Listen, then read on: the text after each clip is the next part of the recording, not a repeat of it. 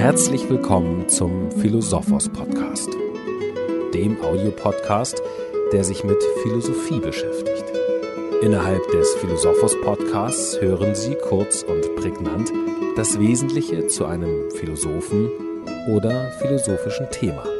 In der heutigen Philosophos Folge geht es um Wissen und Glauben.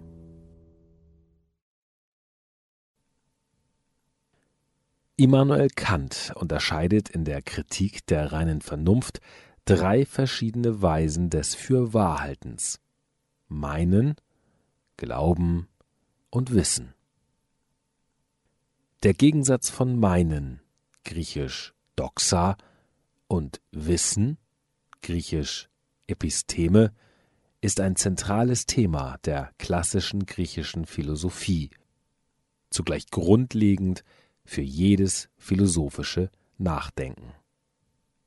Der Gegensatz von Glauben, griechisch Pistis, und Wissen dagegen ist eine Besonderheit, die erst mit dem Aufkommen des Christentums in das Denken Eingang findet.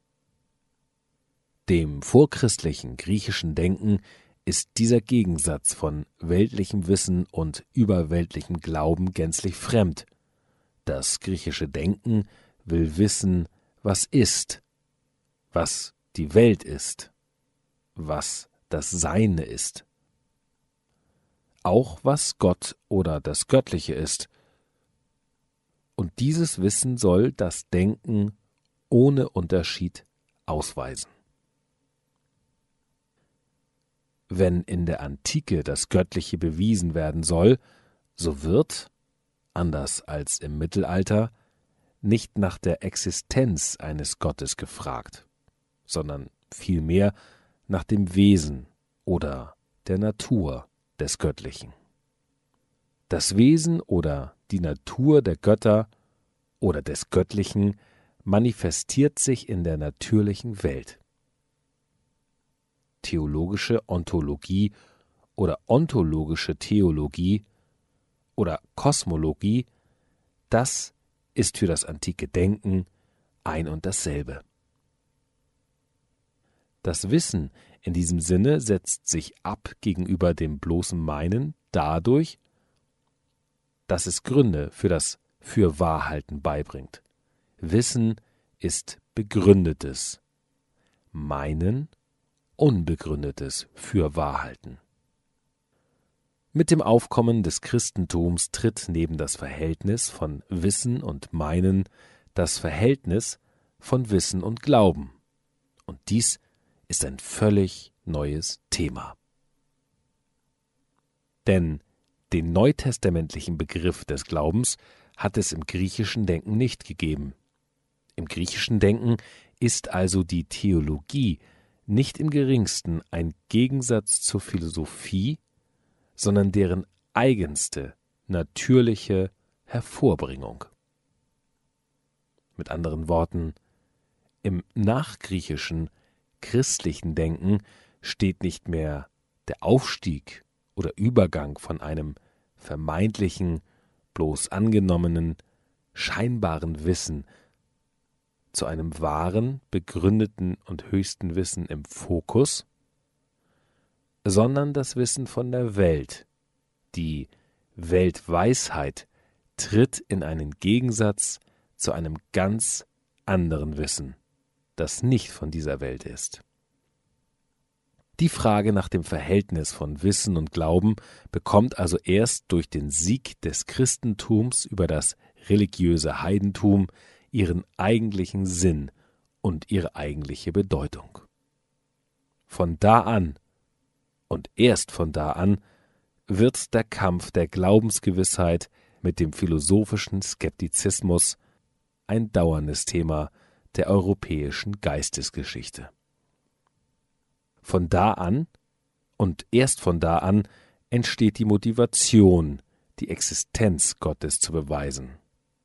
Von da an und erst von da an entsteht die Notwendigkeit, den Übergang von der einen Wissensform zur anderen Wissensform explizit auszuweisen.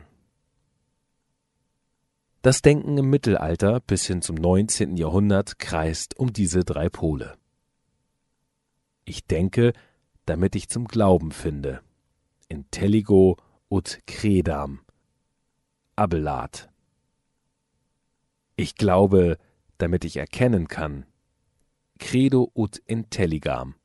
Anselm von Canterbury. Sowie die korrelative Kontrastform. Ich glaube, auch wenn es vom Standpunkt der Erkenntnis aus absurd ist. Credo quia absurdum, Tertullian.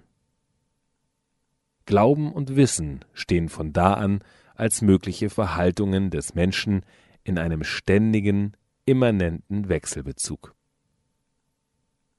Der Glaube kann Denken durchdrungen werden, und das Denken mündet in letzter Konsequenz in den Glauben. Wissen kann nicht ohne Glaube, Glaube nicht ohne Wissen gedacht werden. Beide Begriffe bleiben immanent aufeinander bezogen. Das philosophische Denken bleibt bis hin zu Hegel und Nietzsche auf diesen Wechselbezug von Denken und Glauben konzentriert, welcher Form des Fürwahrhaltens der Primat gebührt, wie der Übergang zu denken ist ob und inwiefern ein solcher Übergang überhaupt zu rechtfertigen ist.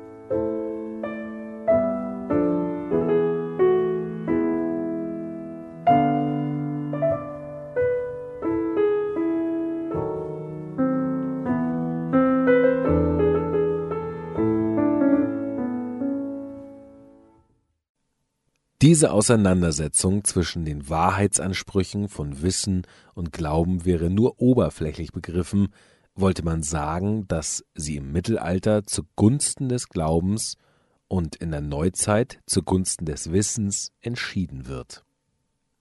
Noch Hegel warnt die Philosophie davor, erbaulich sein zu wollen und an den Köder des Heiligen anzubeißen. Während sein Zeitgenosse Kierkegaard an der Philosophie verzweifelt, weil er von Anfang an auf dem Boden des christlichen Glaubens steht und diesen glauben will. Kierkegaards Radikalisierung des Zweifels zur Verzweiflung beruht auf der Erfahrung, dass das Wissen aus sich den Glauben nicht hervorbringt, dass es keinen direkten Übergang gibt von einer sinnfälligen Erkenntniswahrheit zu einer geschichtlichen Glaubenswahrheit.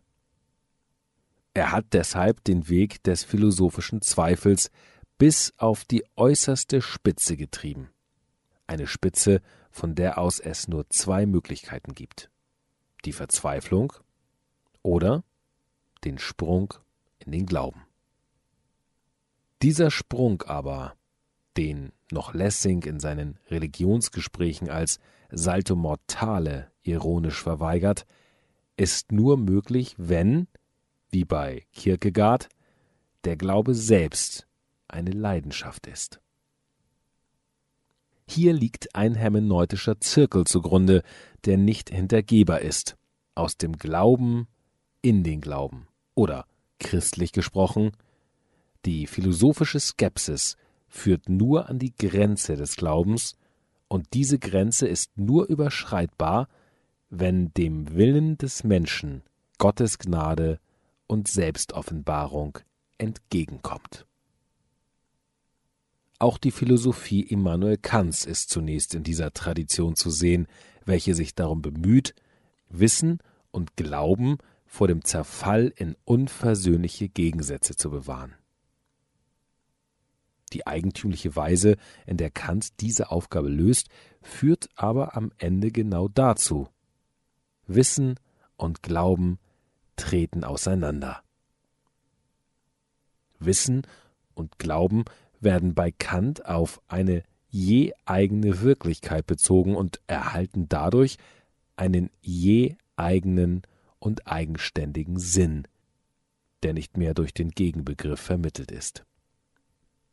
Die Rede von Wissen und Erkenntnis kann nach Kant sinnvoll nur bezogen werden auf Gegenstände möglicher Erfahrung und nicht darüber hinaus, während die Verhaltungen des Glaubens einzig in der praktischen, ethischen Wirklichkeit ihren Sinn erhalten. Die Grenzen möglicher Erfahrung kennzeichnen die Grenzen möglichen Wissens. Und innerhalb dieser Grenzen hat der Glaube nichts zu suchen, so wie das Wissen darin nichts zu suchen hat, was niemals Gegenstand möglicher Erfahrung sein kann. Was aber gleichwohl der menschlichen Vorstellung ihrer Natur nach notwendig aufgegeben ist, Gott, Freiheit und Unsterblichkeit. Ich musste also, so sagt Kant, das Wissen aufheben, um zum Glauben Platz zu bekommen.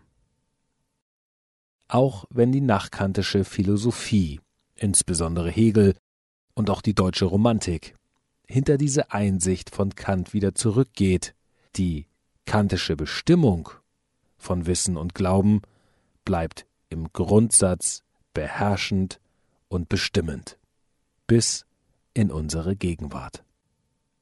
Es ist für den aufgeklärten Alltagsverstand der modernen Zeit selbstverständlich, den Glauben im Bereich der privaten Weltanschauung anzuerkennen und zu akzeptieren, so wie es selbstverständlich ist, dass der Glaube in der Philosophie und in den Wissenschaften keinen Platz hat.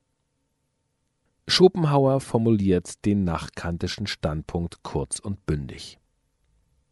Philosophie ist wesentlich Weltweisheit. Ihr Problem ist die Welt. Mit dieser allein hat sie es zu tun und lässt die Götter in Ruhe. Erwartet aber dafür, auch von ihnen in Ruhe gelassen zu werden.